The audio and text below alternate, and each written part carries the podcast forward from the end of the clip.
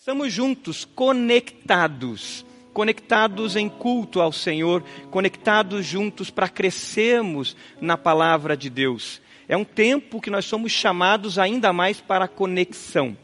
Não é para você dar um clique, mas é para você se conectar. Foi isso que nós ouvimos nesse período que estamos desde sexta-feira, nessa conferência de igrejas que intencionalmente fazem discípulos. Mais de 700 pessoas, mais de 700 pessoas estiveram reunidas, conectadas, juntas pela internet e essas mais de 700 pessoas do Brasil e de fora do Brasil estiveram conectadas e ouvimos do Edmund Chan de Singapura dizendo o seguinte: esse é um tempo para conexão, para irmos além de cliques, mas nos conectarmos. Você realmente está conectado? Cultuando a Deus? É momento da gente fazer isso juntos. Eu gostaria que você pegasse a sua Bíblia, se você tem uma Bíblia física aí aonde você está, e com essa Bíblia você pudesse ah, abrir ali em Atos capítulo 2. Vivemos um tempo que precisamos voltar aos princípios, voltar à essência. Atos capítulo 2. Atos capítulo 2 vai nos mostrar a essência e os princípios essenciais de uma igreja que se conecta, de comunidades transformadoras. Ah, eu acho que eu vou ter que mudar aqui a minha posição, é isso? Vamos para cá. Isso, tempo de se movimentar e a gente se adaptar às novas realidades. É isso que está acontecendo na sua vida? Você está sendo obrigado, repentinamente, a ter que mudar, a ter que se movimentar, porque de repente as coisas acontecem, as mudanças acontecem repentinamente? Esse é o mundo que nós entramos agora, queridos. O novo normal. Nós estávamos nos acostumando a voltar aos nossos cultos presenciais. Muitas cidades respeitando todos os protocolos de segurança, respeitando todas as orientações das nossas autoridades, estávamos voltando, achando que estávamos voltando ao normal. Mas não. Curitiba, por exemplo, entrou num lockdown. Várias cidades do Brasil entraram num lockdown. E hoje nós voltamos às conexões somente pela internet. De um dia para o outro, tudo muda. De um dia para o outro, temos que nos adaptar, temos que nos movimentar. A Igreja de Jesus, nesses mais de dois mil anos de história, enfrentou mudanças assim, e a Igreja de Jesus se manteve firme e vencedora. Nada impediu a igreja de Jesus de avançar nesses mais de dois mil anos de história. E nós temos avançado. Nesse tempo de Covid que entramos, nesse tempo de recolhimento que entramos, o que aconteceu é que a gente teve que aprender a se adaptar. A gente teve que aprender a um novo normal, um novo jeito de ser igreja. E com isso, a gente teve que voltar para a essência, para os princípios. Olha lá, deu um problema aqui na luz, agora eu posso voltar para o meu lugar no, normal. Então vamos voltar para o meu lugar normal novamente e vamos continuar por aqui. Movimento. Você tem conseguido viver essa realidade em movimento? Tendo que se adaptar? É difícil, não é? Mas nós não paramos porque o nosso foco é muito bem definido. E a palavra de hoje, ela vai nos chamar para isso, para sermos uma igreja discipular, uma igreja que volta para a sua essência lá quando Jesus, quando Jesus reúne aqueles primeiros discípulos, e reunindo aqueles primeiros discípulos, Jesus estabelece fundamentos, fundamentos que fariam com que a igreja avançasse nesses mais dois mil, de dois mil anos de história. Essa semana, eu, semana passada, na verdade, eu saí para um encontro. Um encontro onde nós estávamos ali com alguns grupos, respeitando todos os protocolos de segurança. Nesse encontro, a gente ia conversar. E no caminho desse encontro, nós, eu tive que passar em frente a um shopping. Fazia quase um ano que eu não entrava num shopping. Aprendi a comprar tudo pela internet. E aí entrei naquele shopping para comprar um presente muito rápido. Entrei rapidamente com máscara, respeitando todas as regras, e fui para comprar aquele presente. No caminho, eu ouvi uma música cristã. O shopping que eu entrei é um dos mais luxuosos de Curitiba, estava no caminho daqui de onde eu moro para a Santa Felicidade. E aí eu falei, uma música cristã? Estranho, já ouvi músicas cristãs em lojas populares, nas ruas, em alguns ambientes, mas nunca num shopping luxuoso. Voltei e vi que era um restaurante fino dentro daquele shopping, e a música estava tocando, mas mais do que aquele pianista tocar uma música cristã, as pessoas estavam acompanhando a música. Várias pessoas, não muitas, mas várias pessoas estavam acompanhando a música. A sensação que eu tive é que elas pararam naquela hora. E eu vi até algumas balbuciando aquela música. Na década de 80 e década de 90, se nós falássemos que nós entraríamos em shoppings, e principalmente shoppings luxuosos, restaurantes finos, e de repente, após uma música de MPB, iria tocar uma música cristã, alguém ia dizer: não, isso não vai acontecer, isso é quase impossível. Mas de uma forma geral, nós estamos vendo as pessoas tendo um contato com o Evangelho e isso tem se expandido muito. Mas a pergunta que ficou na minha mente após eu ouvir aquela música cristã e ver as pessoas ali, algumas balbuciando a música, é: será esse um sinal de avivamento? E naquele momento eu me lembrei que, ultimamente, nos últimos dez anos, eu tenho ido a restaurantes, panificadoras, para ter tempo de vida na vida com as pessoas que eu tenho uma caminhada discipular. E eu tenho visto outras pessoas sentadas ao meu lado, também conversando, algumas até com uma Bíblia aberta. E elas estão conversando, já veio pessoas orando juntas em restaurantes. Recentemente eu caminhava no parque e vi uma pessoa orando pela outra com a mão sobre o ombro da outra. Será isso um sinal de avivamento?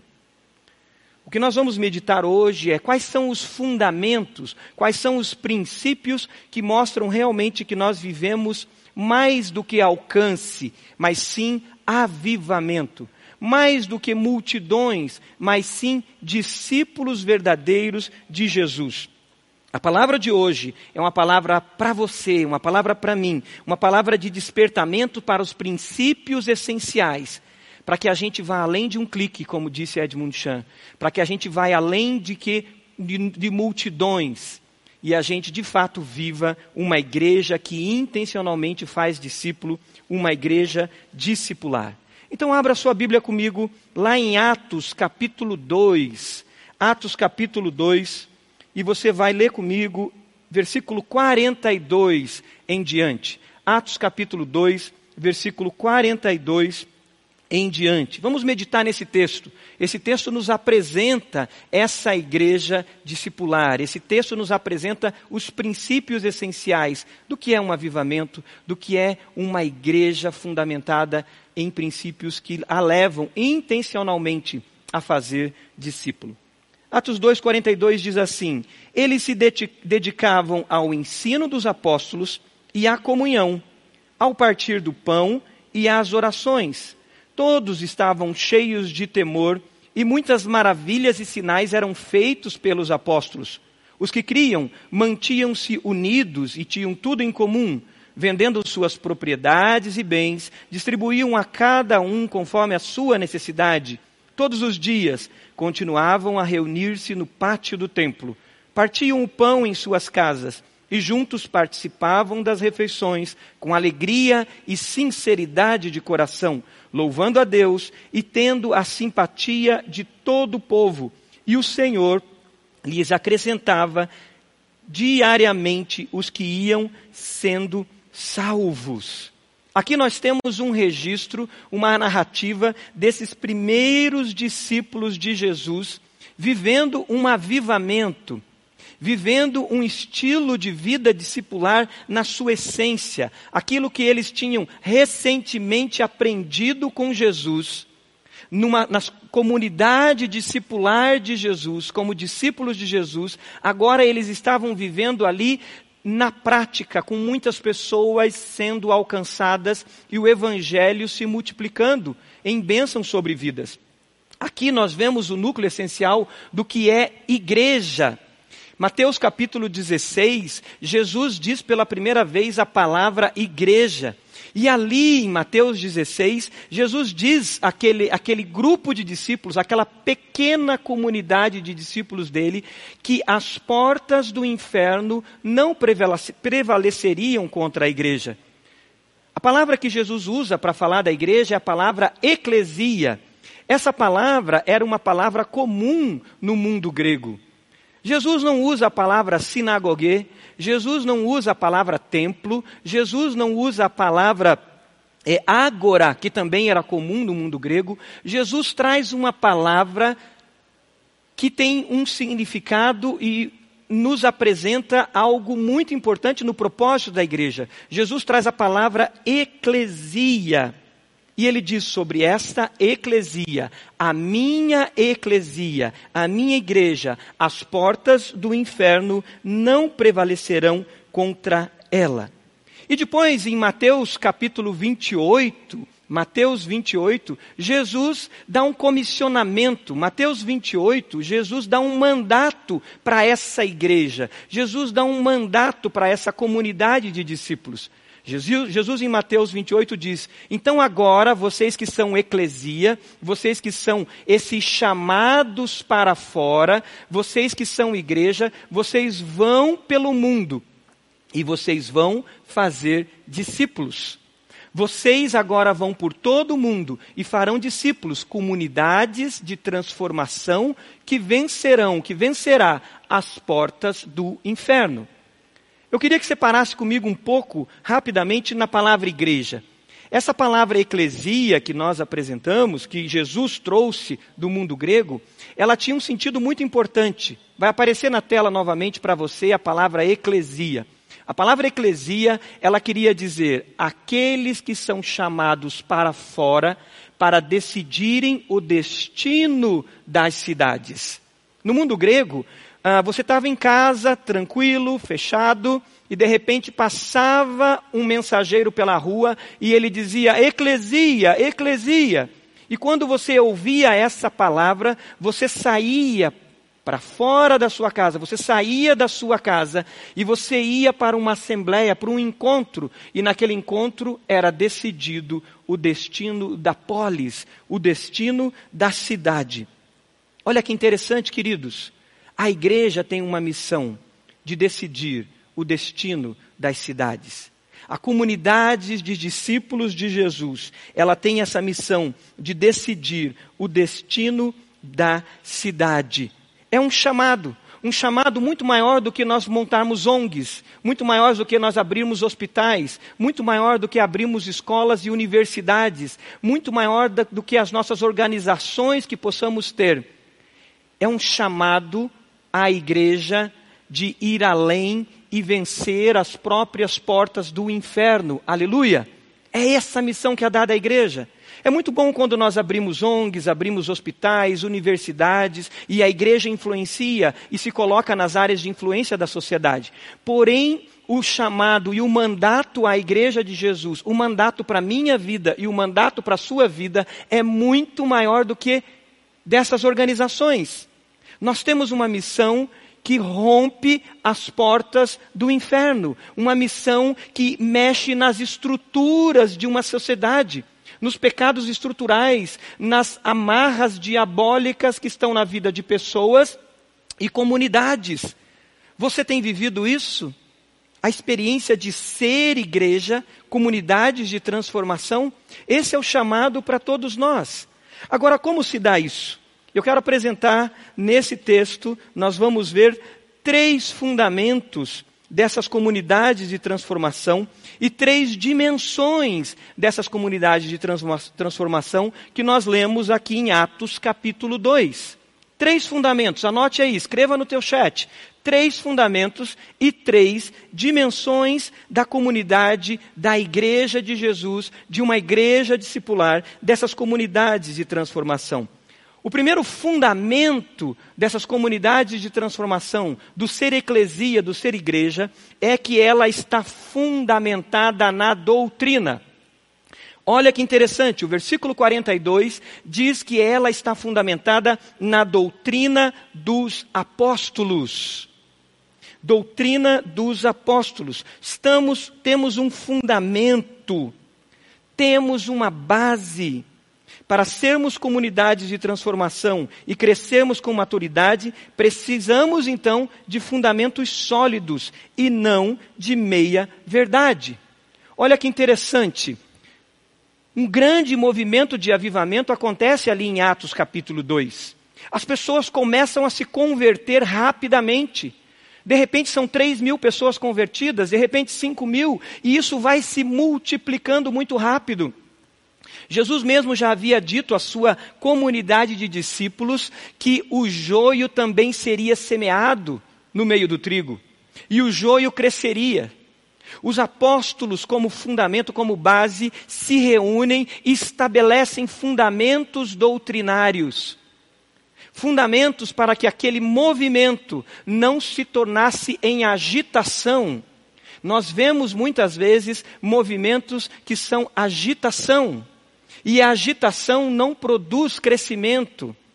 Muitas vezes são ventos de doutrinas, ventos de filosofias, que mais deixam as pessoas perdidas. Queridos, nesse tempo que nós estamos vivendo, tempos de incertezas, tempos que tudo tem que mudar. Vocês viram que de repente eu tive que tirar a mesa de um lugar, colocar em outro, porque a luz não estava funcionando. Você ontem estava indo para o seu trabalho, amanhã já não vai poder ir mais. Você está com saúde, no outro dia você está com medo e sujeito a uma enfermidade. Muitos ventos de falsas doutrinas surgirão e têm surgido. Naquele período do grande movimento, do primeiro avivamento, do, do, movimento do Espírito Santo na igreja primitiva, os ventos de doutrinas falsas começaram a chegar. Se você estuda a história da, da, igreja no primeiro século, você vê o gnosticismo crescendo, você vê falsas doutrinas de todos os tipos surgindo.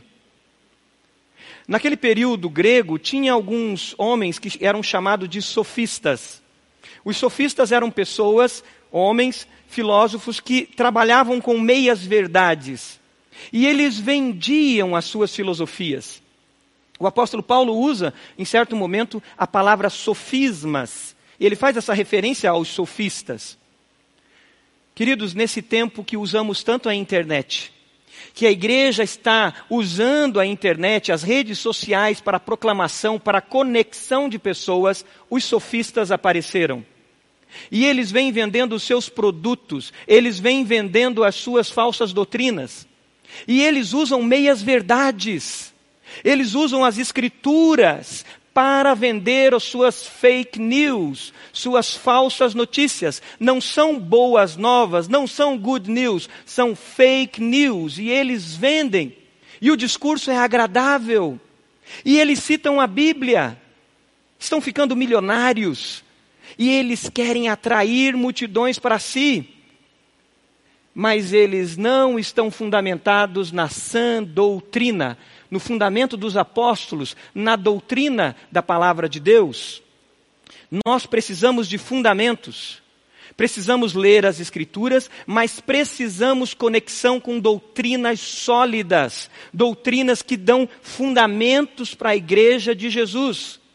Se você está andando e você está bebendo de diversas fontes, cuidado, você pode morrer de inanição.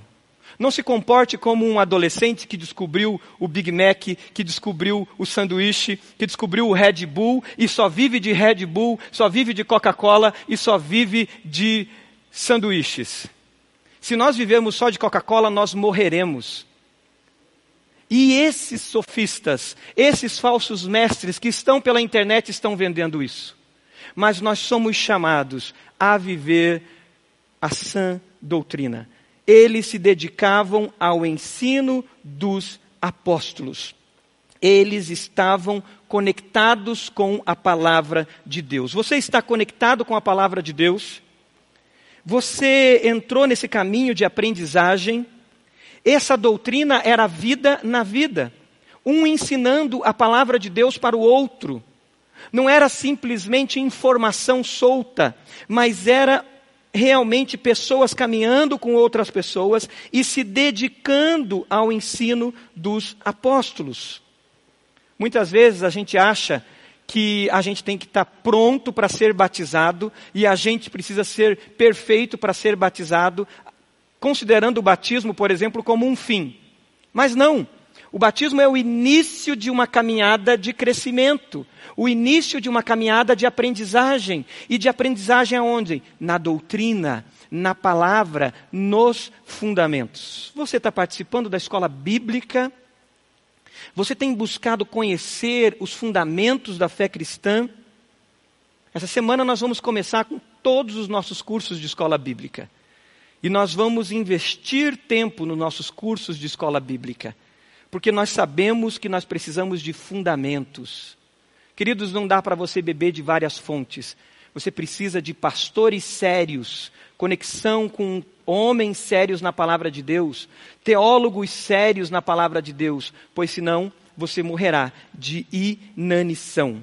No chat agora vai ser apresentado um dos cursos da nossa escola bíblica. Se conecte em fontes confiáveis. Fontes confiáveis. Primeiro fundamento, então, é o fundamento da doutrina, da palavra, da Bíblia Sagrada, realmente fundamentado em doutrinas sólidas. O segundo fundamento é o fundamento do conviver para ser. O crescimento não se dá só então numa letra, num conhecimento teórico, mas o conhecimento se dá numa jornada, numa jornada de crescimento. Conviver para ser, conviver para crescer. Eu quero que você assista um vídeo agora que fala sobre o estilo de vida discipular, sobre esse estilo de vida de conviver.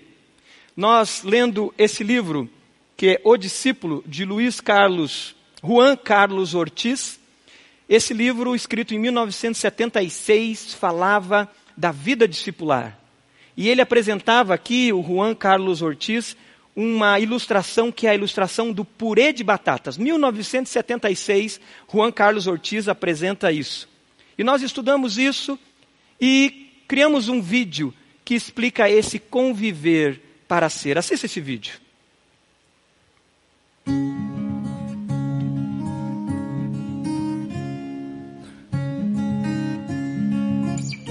Cozinha é um lugar muito especial especial na vida das famílias, porque muitas vezes é ali no calor da cozinha que a gente consegue conversar sobre coisas muito íntimas. Muitas vezes é na cozinha que pai, mãe e filhos conseguem conversar e descobrir verdades que fazem toda a diferença na história dos filhos e na história da família. Queria bater um papo com você sobre vida discipular e como essa história pode mudar a história da sua vida.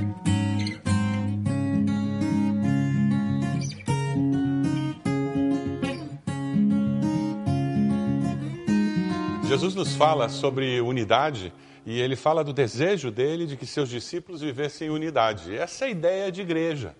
Igreja é formada de discípulos que descobriram a diferença entre união e unidade.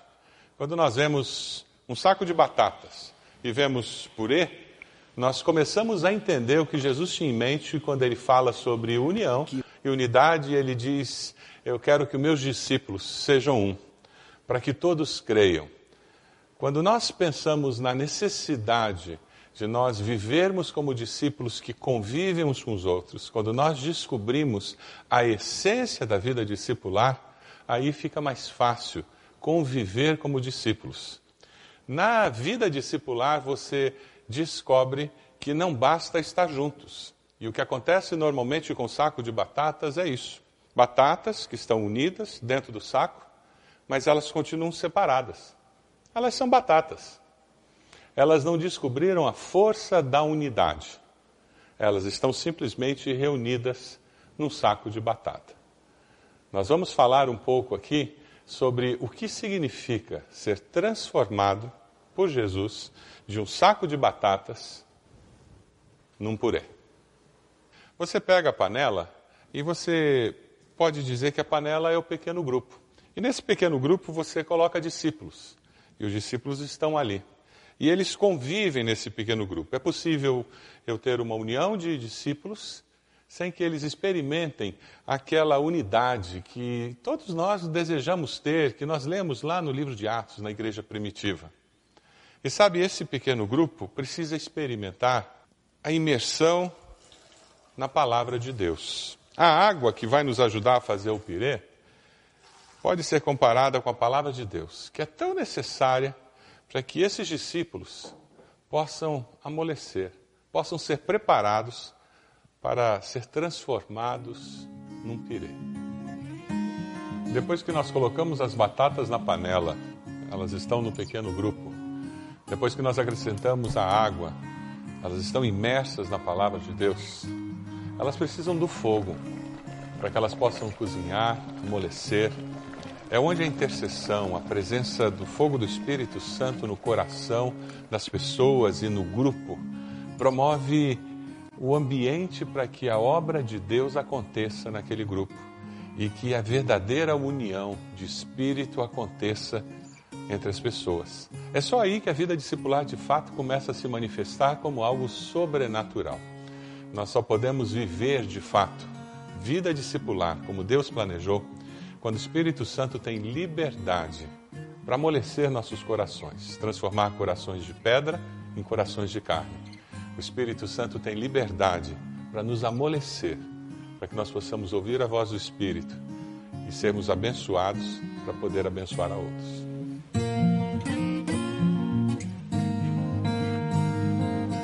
É interessante porque quando nós experimentamos essa mutualidade da vida do discípulo que quer abençoar outros, nós começamos a experimentar o que acontece na arte de fazer um purê. Você colocou a batata na panela, ela foi aquecida pelo fogo, e aquele fogo da intercessão vai amolecendo o coração. E sabe o que acontece? Você começa todo um exercício de tirar aquelas cascas, as máscaras vão caindo, nós vamos descobrindo quem nós somos, nos deixamos conhecer, e, e é essa obra que Deus vai fazendo. Deus vai nos libertando e nós vamos sendo autênticos, genuínos, Deus vai nos ajudando a mostrar quem nós somos e nós somos aceitos. Só que tem algumas feridas, e é interessante porque essas feridas demoram mais a sair. E são aqueles olhos da batata que tem que fazer um pouco mais de força para tirar. Mas eles saem, porque existe cura. O Espírito Santo de Deus nos ajuda a ser curados. E na mutualidade, na vivência, nesse processo de nos transformar em purê, experimentar unidade, existe cura de Deus. Existe cura porque nós estamos cuidando uns dos outros. Existe cura porque nós estamos exortando uns aos outros. Existe cura porque nós estamos ensinando uns aos outros. A mutualidade é esse exercício da unidade do corpo, em que nós vivemos corpo de Cristo. Certamente, quando você tem panela, água, fogo, você experimenta aquele processo de tirar as cascas, você vê crescimento. E a vida discipular pode ser muito bem ilustrada por tudo isso. Mas existe um processo final, que é quando você abre a sua casa para receber pessoas, pessoas que vão experimentar toda essa vivência discipular.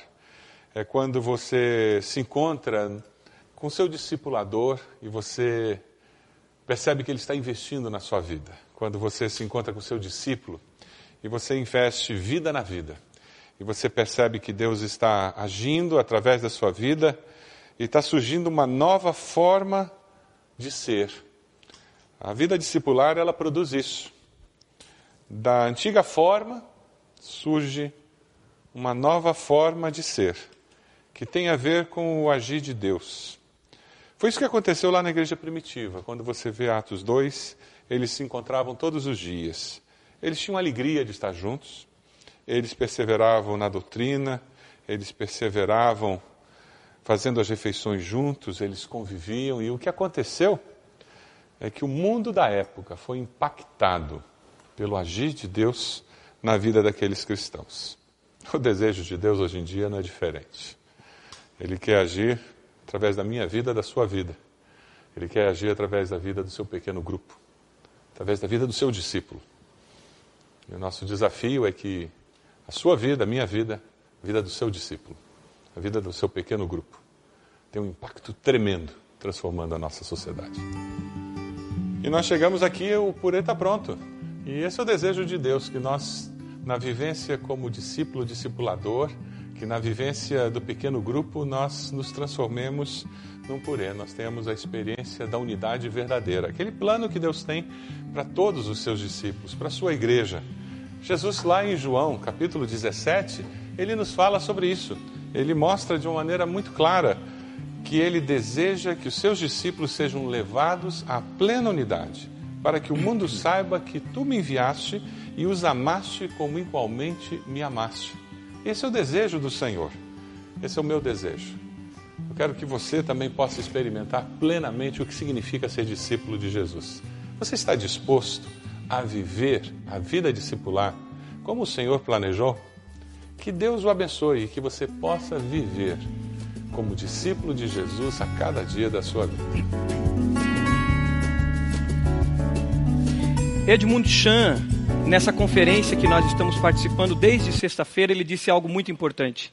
Ele disse: não confunda clique com conexão.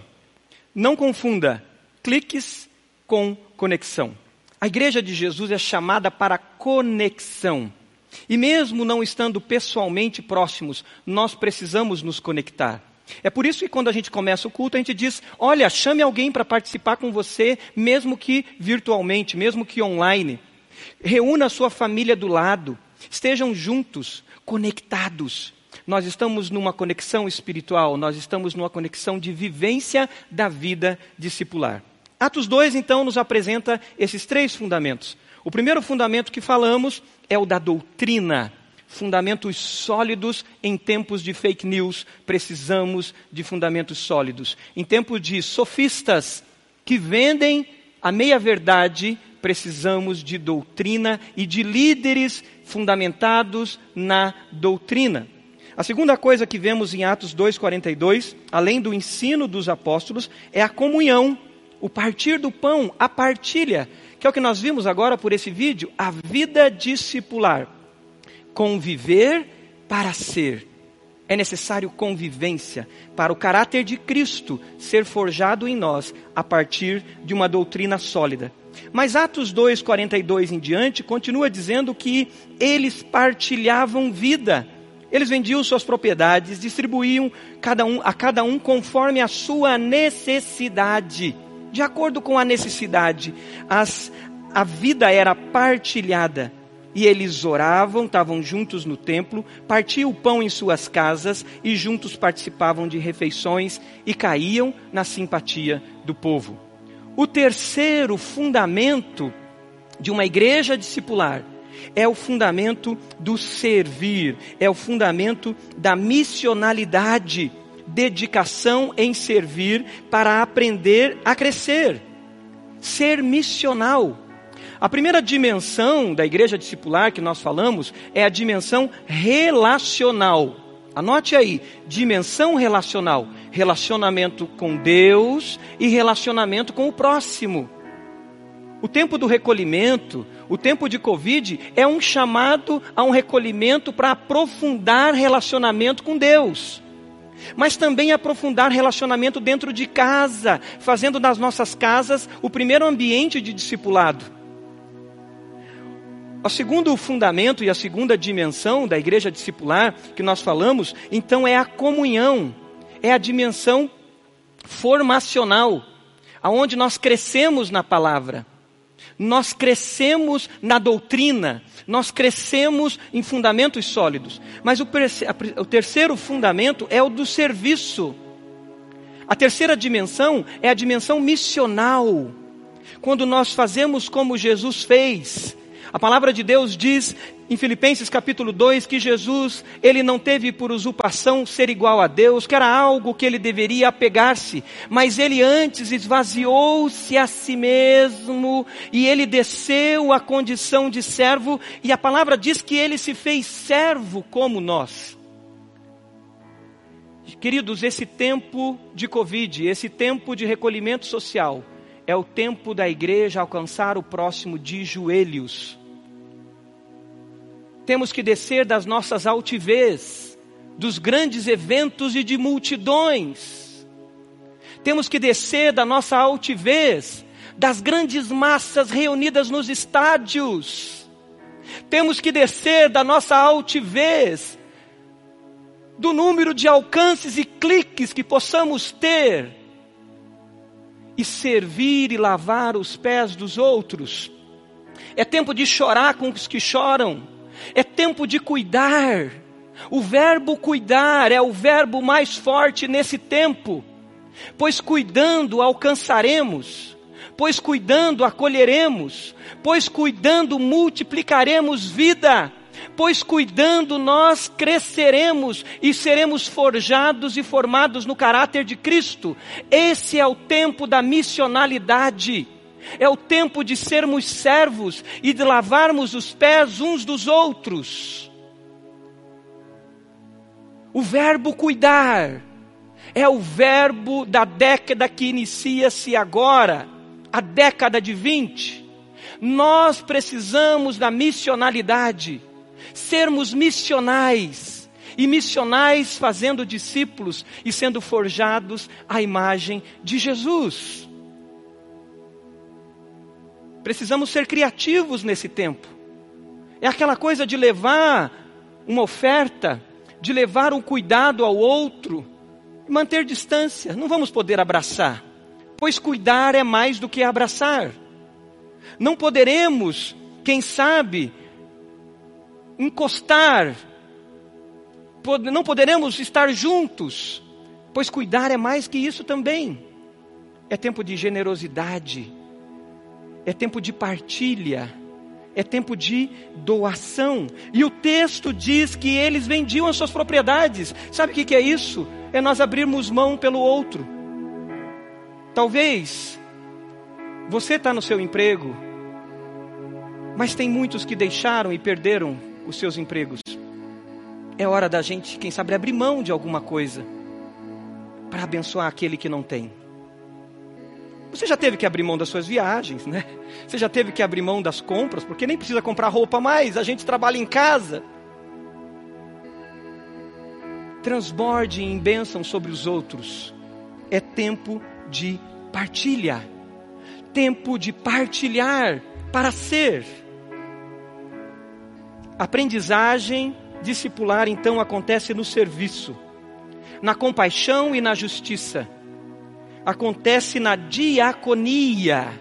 Como nós precisamos resgatar a diaconia? Pessoas conforme os seus bens, doando às pessoas conforme as suas necessidades. Isso aqui não é comunismo. Isso aqui é generosidade. Generosidade do povo de Deus. E sabe o que acontece? 1 Coríntios 8 diz que aquele que colheu muito, aquele que está conseguindo viver nesse tempo de tantas lutas um pouco melhor, aquele que colheu muito, não teve sobrando e sobejando, e o que, colou, o que colheu pouco não teve faltando. Sabe o que acontece quando a igreja então é discipular? Ela cai na graça do povo. É o que o texto diz. Eles louvavam a Deus e tinham a simpatia do povo. Quando nós fomos ao encontro do próximo de joelhos e lavamos os pés deles, servindo com compaixão e justiça, servindo com amor, cuidando, cairemos na simpatia do povo. E sabe o que vai acontecer? Não precisamos de estádios lotados, não precisaremos de prédios luxuosos, não precisaremos das performances pastorais no púlpito e as suas pirotecnias nós não precisaremos de nada disso, porque discípulos vão multiplicar vida. Vida.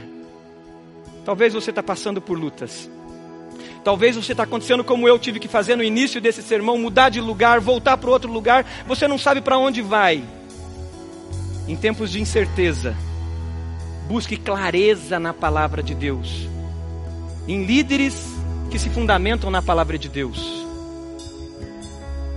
Busque didaquê, busque formação na palavra. A luta está difícil. Diga aí no chat, eu quero me conectar com pessoas. Eu não quero ser um clique, eu quero me conectar com pessoas. Diga isso no seu chat agora. Eu quero me participar de um pequeno grupo. Eu quero estar junto com pessoas, nem que seja para vê-las pela tela do computador, nem que seja para vê-las com um muro, com uma grade na frente ou de dentro do carro, dando tchau de um carro para o outro. Eu quero me conectar com pessoas, eu quero viver a vida discipular. Tá difícil, a luta tá grande, sirva assim mesmo. Talvez você está me assistindo de dentro de um hospital. Diga uma palavra de bênção para a enfermeira. Diga uma palavra de bênção para o médico. Diga uma palavra de bênção para a pessoa do seu lado. E no espírito de gratidão, o milagre vai acontecer na sua vida. Pois o milagre se dá num coração grato que transborda em vida. Enquanto nós cantamos essa canção, eu te convido a orar. Talvez cantá-la de joelhos aonde você está agora. E ao terminar uma parte dessa canção, eu quero orar com você. Cante, cante, como uma oração sua agora, dizendo: Eu aceito ser igreja discipular, eu aceito ser igreja que multiplica a vida. Faz isso e oraremos juntos ao final. Teu nome infalível é os reinos vêm e vão, teu trono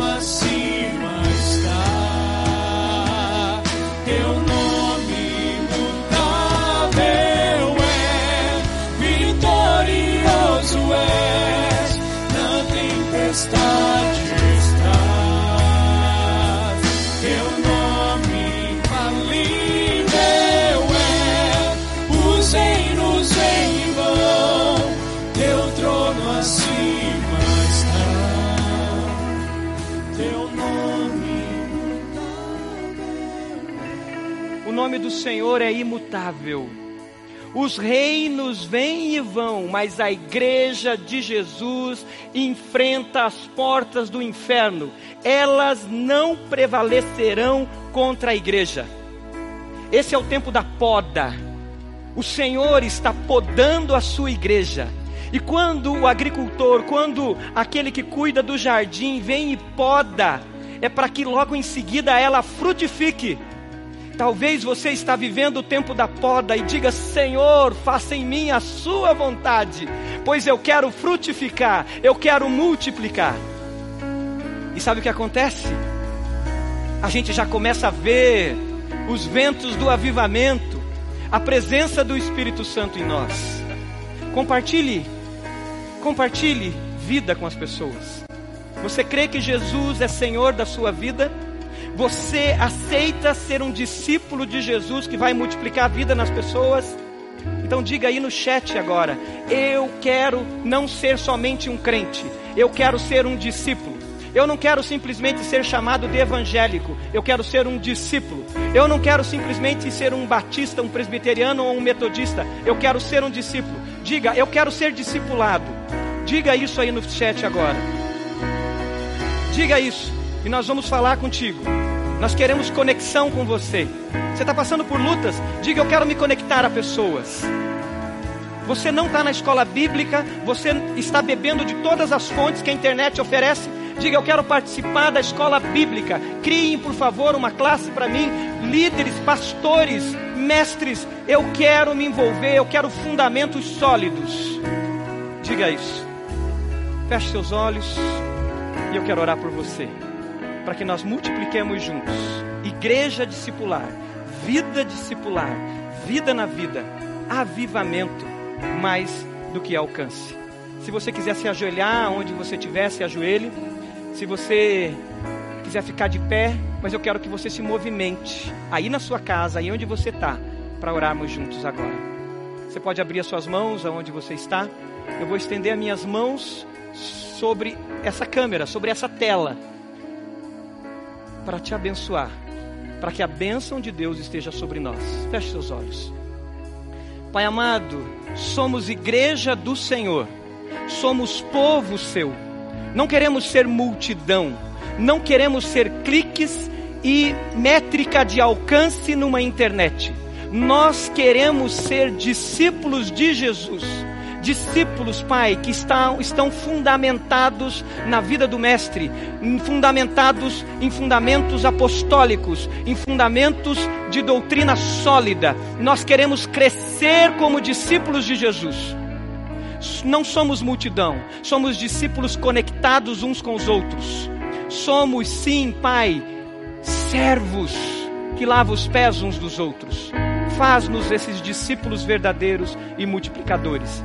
E esses que colocaram no chat agora, mandaram uma mensagem para o WhatsApp agora, dizendo que eles querem ser discípulos, querem ser discipulados, querem realmente caminhar crescendo na palavra, que eles sejam cheios do Teu Espírito Santo para que o coração deles seja um terra fértil para receber a sua palavra, palavra sólida, comida sólida, para que eles cresçam e multipliquem em vida na vida de outras pessoas.